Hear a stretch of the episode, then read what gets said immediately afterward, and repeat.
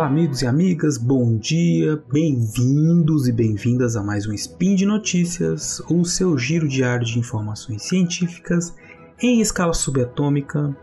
O meu nome é Marcelo Beraba e hoje, sexta-feira, 28 Electran do calendário Decatrian e dia 21 de maio do calendário Gregoriano, falaremos sobre história. no programa de hoje, Abolição e abolicionismo na imprensa brasileira do século XIX. Speed Notícias.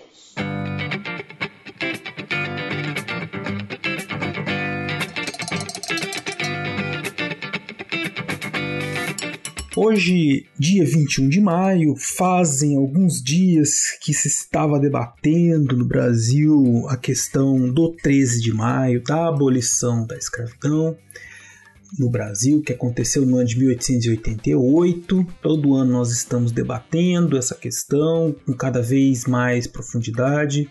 E é, eu fico muito satisfeito em perceber que mais e mais pessoas estão tomando consciência de que o processo que levou à criação da Lei Áurea no dia 13 de maio de 1888 tem pouco ou quase nada a ver com um gesto de bondade da princesa Isabel, né? Que por muitos anos no ensino escolar foi dito pra gente, né, que ela assinou a Lei Áurea e que isso teria sido então uma grande benesse, uma grande dádiva, né, é, que foi legada aí pela princesa que libertou os escravos, os escravos e acabou com a escravidão no Brasil, né? A grande princesa da liberdade, essa imagem romantizada da abolição, ela que foi propagada por muito tempo, ela vem sendo apagada, ela vem sendo diminuindo é, à medida em que a gente vai conhecendo que, na verdade, que a historiografia vem mostrando que mais e mais historiadores, especialmente historiadores negros, historiadoras negras, vem mostrando que a, a atuação do, dos escravizados foi fundamental.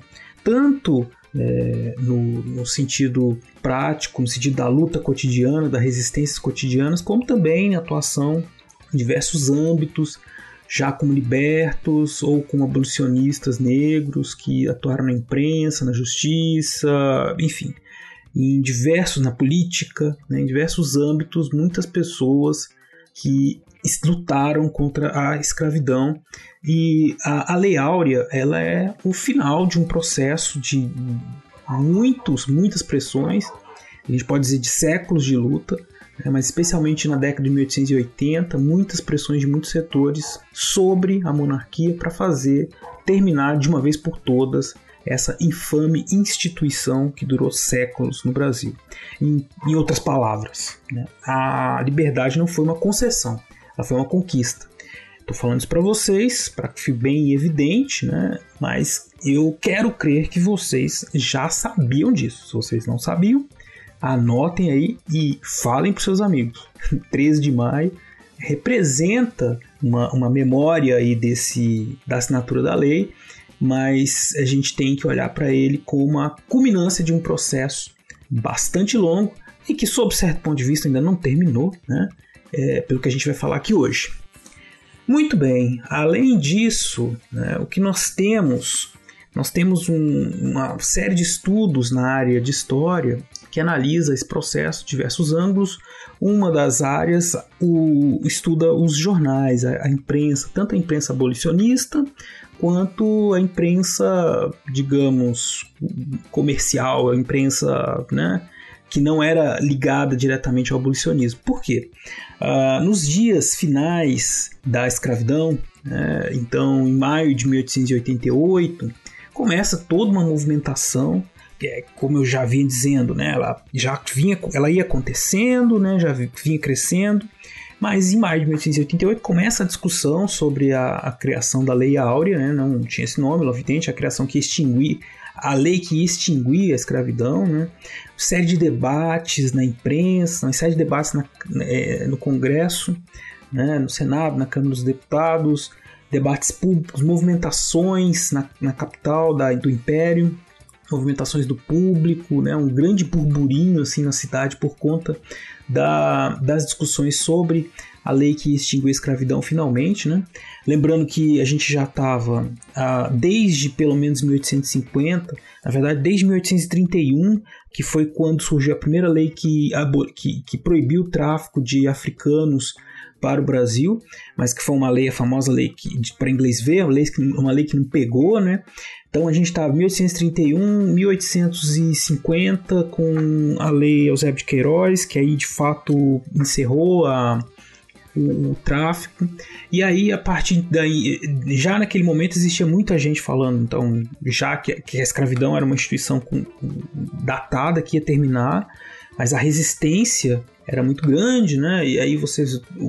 Existem muitos estudos que mostram que a, a, o, quem resistia tinha muito medo de que o fim da escravidão levasse à revolta, de que se acabasse a escravidão a economia ia parar, né, que o Brasil ia virar um caos, é que a economia ia ser destruída, então não podia acabar com a escravidão.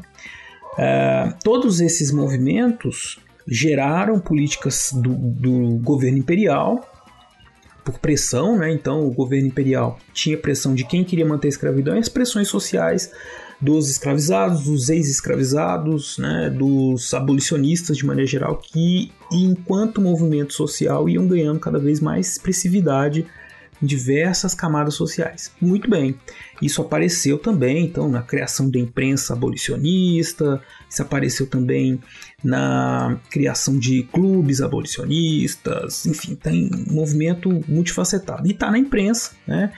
especialmente a partir do final de maio, é, meados de maio, desculpe, antes da aprovação da Lei Áurea, antes da assinatura da Lei Áurea, é, existe uma empolgação e, um, e uma adesão generalizada da imprensa para a causa abolicionista. Né?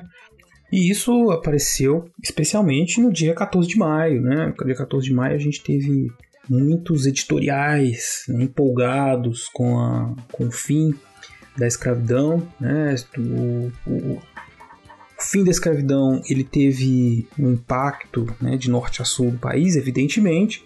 Então, jornais como o País, por exemplo, no dia 14 de maio, eles não traziam manchete, eles traziam só a inscrição.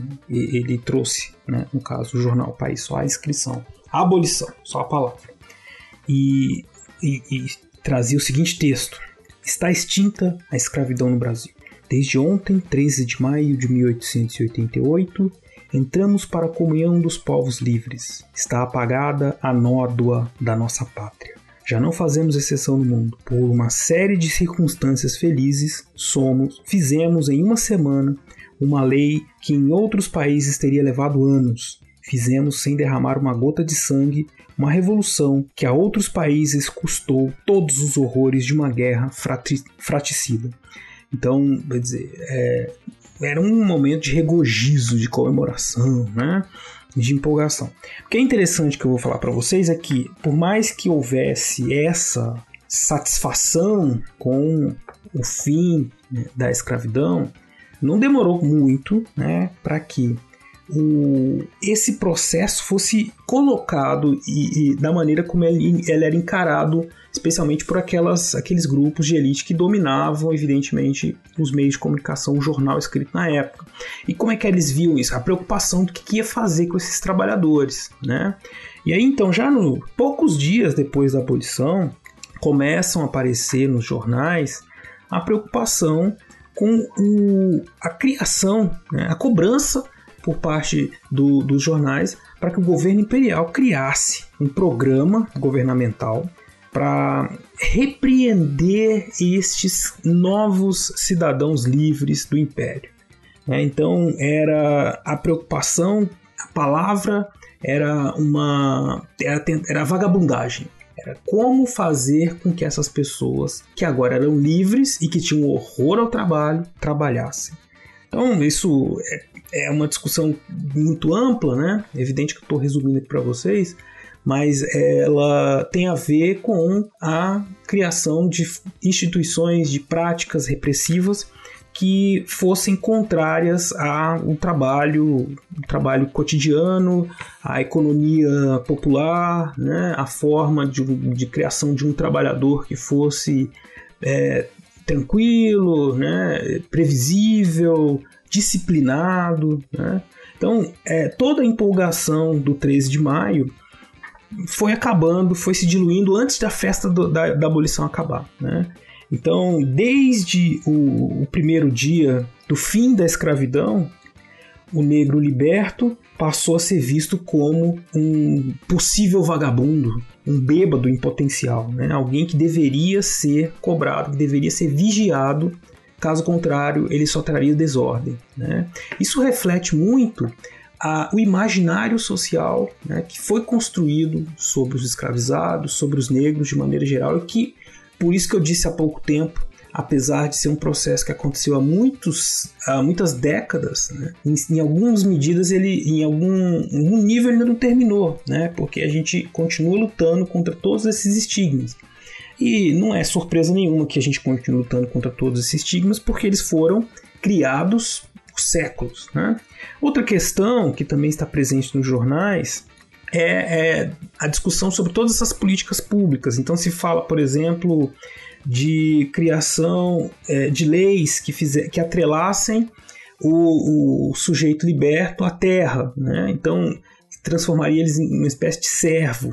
Uh, criação de leis contra a vagabundagem, né, que vão ganhar muita força a partir de 1890, leis contra jogos, leis contra tudo que era prática, tudo que eram práticas próprias da cultura popular, de ex-escravizados, libertos, né, cultura popular de maneira geral, transformaram-se em alvos da repressão policial, judicial, especialmente uh, a partir da última década do século XIX, né, com a criação já na República do Código Penal que tipificava proibia todos esses tipos de atividades né, e a ação da polícia.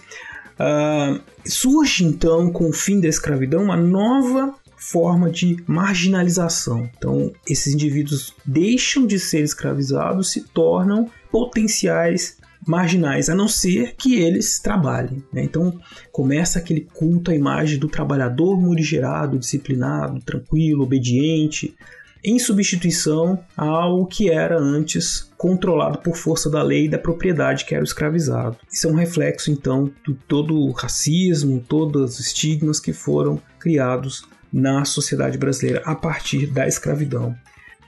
Pois muito bem, então essa é uma longa história, como eu disse para vocês quando a gente pensa na, nas possibilidades abertas né, pelo estudo da, dos jornais, pelo estudo do, de, de, como esses jornais expressavam e traziam também elementos que compunham o imaginário é, social sobre os negros, sobre a escravidão, sobre a abolição no Brasil do final do século XIX, é, do final do Império, início da República.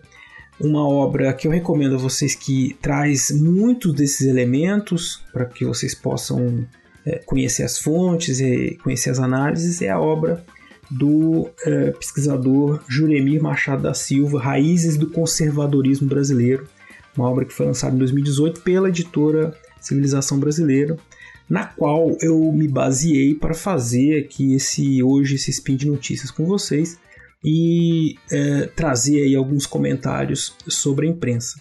Fica aí então para vocês a reflexão do papel importantíssimo que tem este, este produto né, é, jornalístico feito no, com um testemunho da época, né? então para os historiadores é uma das fontes mais ricas e também uma, uma reflexão sobre os sentidos do 13 de maio, do 14 de maio, né, e do que veio depois da abolição, cujos reflexos nós sentimos até hoje. E por hoje é só. Gostaria de lembrar vocês que as referências estão de, deste spin estão lá no post. Eu queria que vocês fossem lá e também deixassem seus comentários, suas perguntas, seus elogios, suas críticas, ou qualquer outro gracinha que vocês quiserem mandar, não tem problema. Uh, eu também preciso lembrar vocês que esse podcast ele só existe, só acontece graças ao seu apoio no patronato do SciCast, no Patreon, no Padrinho, no PicPay. Um grande abraço para vocês, cuidem-se e até amanhã.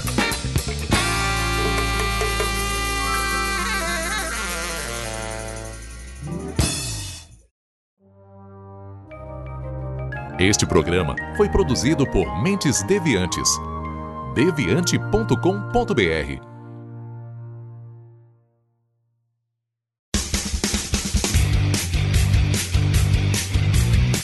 Cortes, edição de podcast.